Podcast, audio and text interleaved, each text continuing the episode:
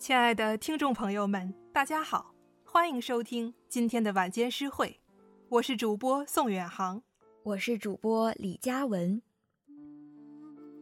说起唐诗，那几首烂熟于心的诗篇会立刻涌现于我们的脑海。对于这些能脱口而出的诗句，我们是如此熟悉，以至于有时会忘记它们的真正含义，仿佛它们只是一串浑然天成的音符。总有某一天，我们会希望重温第一次读唐诗的体验。那时，陌生的诗句总能在刹那间捕捉我们的心灵，既像是前所未有，又像是与生俱来。幸运的是，如今有这样一本书，能带着我们与唐诗重逢。他就是北京大学外国语学院董强教授。与法国诺贝尔文学奖得主勒克莱齐奥先生合著的《唐诗之路》（Le Flo de la poésie continuera de couler）。勒克莱齐奥先生热爱中国文化，尤其痴迷唐诗。他与董强老师相约，要重走唐代诗人曾经游历的唐诗之路。两人首站便去了成都的杜甫草堂。遗憾的是。在那之后，疫情汹汹来袭，两人只能在文字之中继续这场旅行。于是，便诞生了这样一本特别的书。它既有董强老师围绕着意象和意境对唐诗名篇所做的全新翻译，也有勒克莱齐奥以来自西方的视角对唐诗的独特解读。它记录着一场文明之间的对话。也承载了一段跨越国界的友谊。在这本书中，唐诗从中国走向了世界，也从历史走向了当下，在一个全新的位置上，吸引着我们全新的目光。杜甫草堂是两位作者旅行的首站，但实际上，这场唐诗之路的旅行开始于五十年前，开始于一座山。这。就是曾与李白相看两不厌的敬亭山。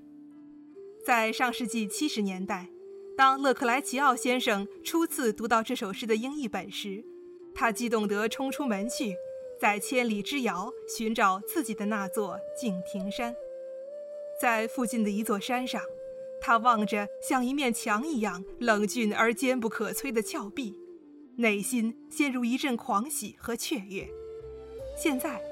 就让我们带着勒克莱齐奥先生的独特感受，来听董强老师带我们重读这首《独坐敬亭山》。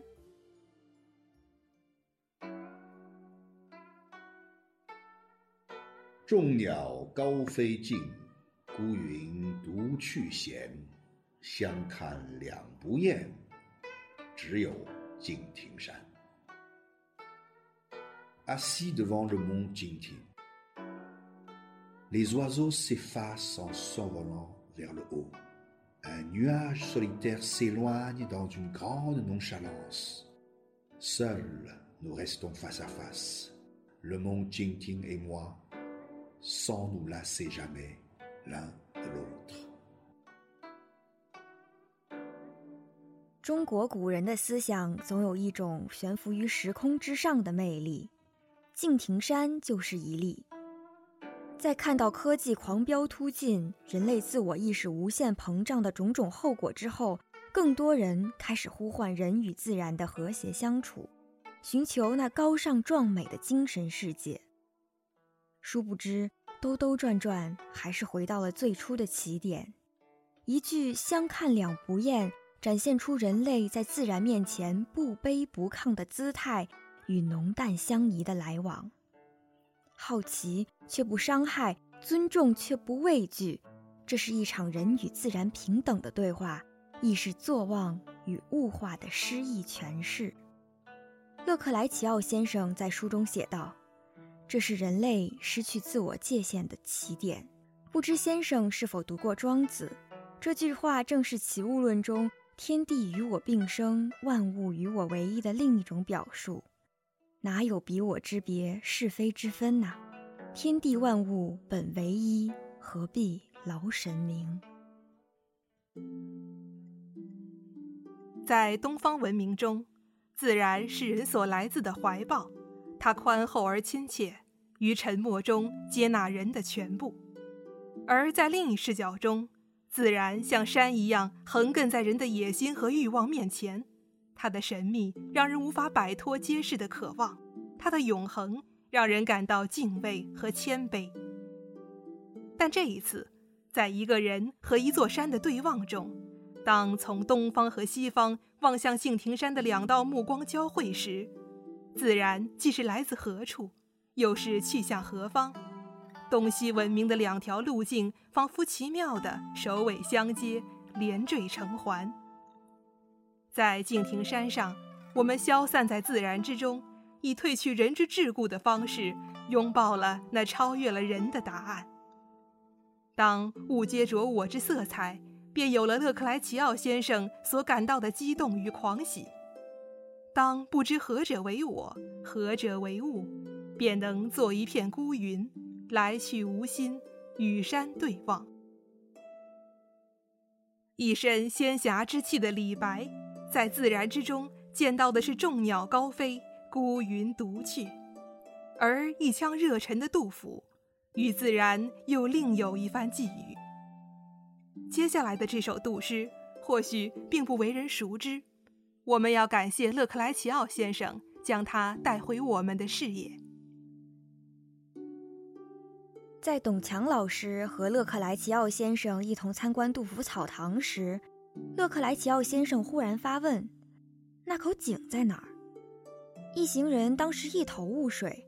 终于，董强老师在一首英文翻译的杜诗中找到了答案，这就是这首《见萤火》。接下来。让我们一起来听董强老师为我们读诗。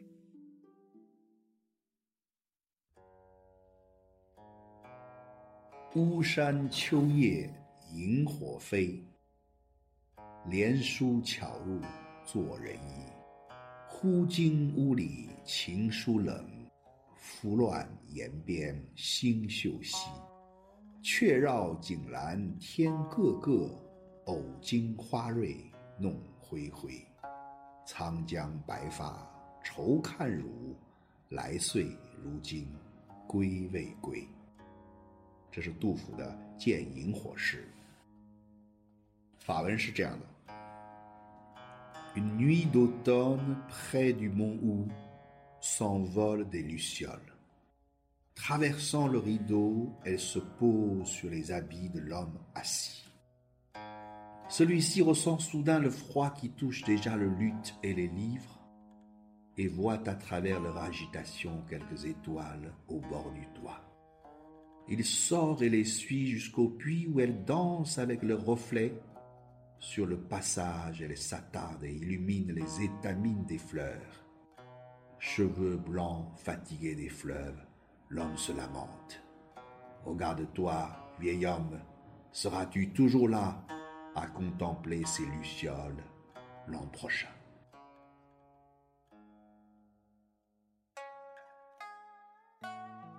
在诗歌意象与情感的舞蹈下， 一点新迎报秋性的微凉清寂之感缓缓袭来。悲秋伤时的厚重情感由一盏轻盈的萤火托起，这也是生命不可承受之轻与不可承受之重巧妙的交织。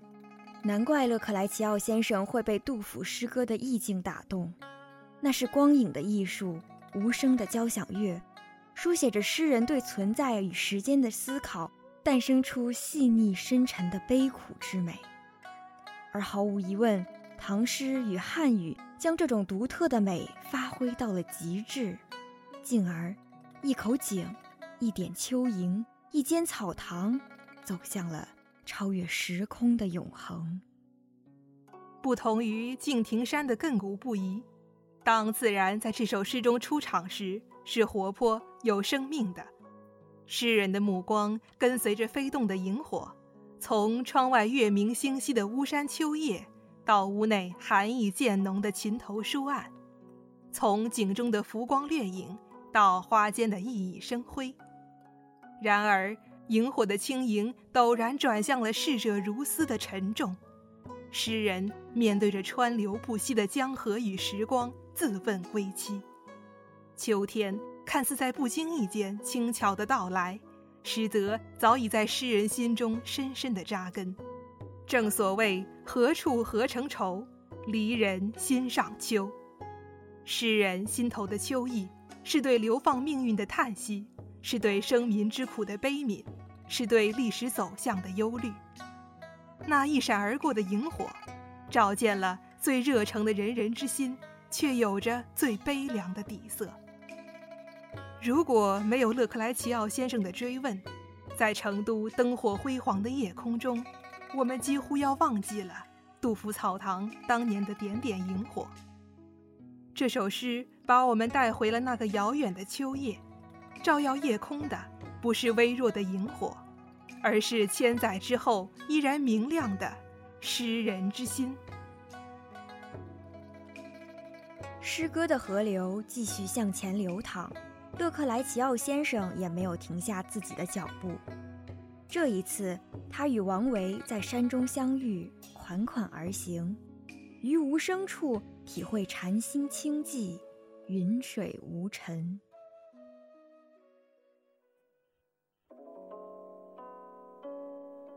山中，王维。今夕白石出，天寒 红叶稀。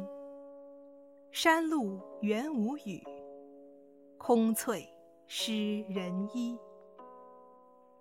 Dans la montagne, les cailloux blancs sont visibles dans les torrents de Ting. Les feuilles rouges se raréfient avec le froid qui s'installe.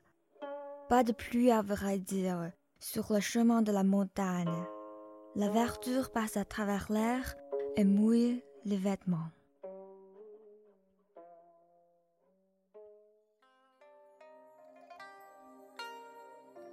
诗中有画，画中有诗，正是诗画的二重性，使王维的作品触及到了更高层次的不朽。大道至简，心有禅意，处处。皆清欢，寥寥数笔，意义已经消融在读者与诗人相视一笑之中。他最美的诗是时间的绝句，是美与天人合一的永恒时刻。勒克莱齐奥先生如是说。王维的诗被誉为诗中有禅，世间纷繁变幻的意象，在他的笔墨中各得其所。存在又仿佛不存在。他善以寥寥数笔勾勒一幅充满禅意的画卷，营造一个纯净、寂静、洁净的境界。在白石、红叶、空翠构成的纯粹而鲜亮的色彩世界里，在枝头萧疏、风过无声的时节，一切都仿佛静止了。但静止到了极致。又仿佛满眼的翠色都流动了起来，浸染其中的诗人似乎也汇入了无边的秋色之中。空中生色，静中生动，正是禅意之所在，也是勒克莱齐奥先生所捕捉到的瞬间中的永恒。如果说在王维的诗中，人褪去了自我而融入了自然，那么。在李商隐的诗意世界里，自然处处染上了人的情思。《锦瑟》就是一首最具代表性的诗。《锦瑟》，李商隐。锦瑟无端五十弦，一弦一柱思华年。庄生晓梦迷蝴蝶。望帝春心托杜鹃，沧海月明珠有泪，蓝田日暖玉生烟。此情可待成追忆，只是当时已惘然。La cithare, sans explication, la somptueuse cithare porte cinquante cordes. Cordes éclairs, une par une, rappellent nos plus belles années. Le rêve matinal de Zhuangzi perdu sans son doute avec le papillon. Le cœur bienveillant de Wang Di jouer au cri plaintif des coucous.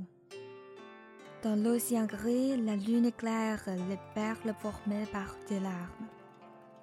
Sur la montagne bleue, le soleil chauffe les jades qui se mettent à fumer. Et j'ai entendu que cela devienne souvenir pour un pleurer de regret. Il semble bien qu'à ce moment-là, tout était déjà sujet à tragédie.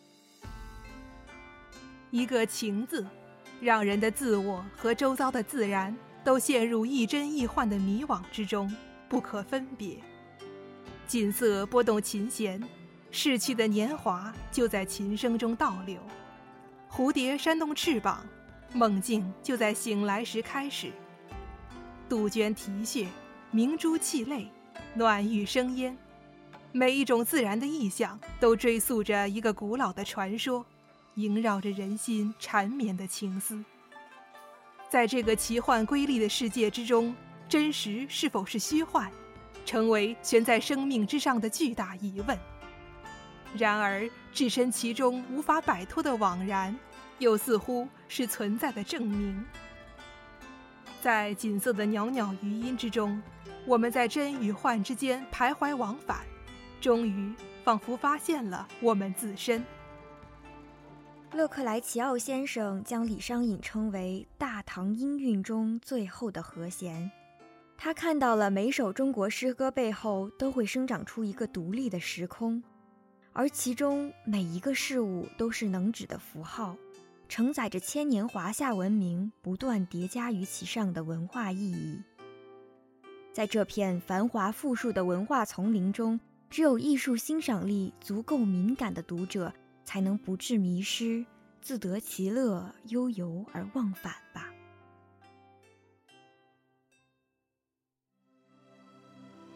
在中法跨文化交流的历史上，两国的学者都在以自己的方式突破视角的局限，穿透文化之间的隔阂，并且甘愿毕生奉献。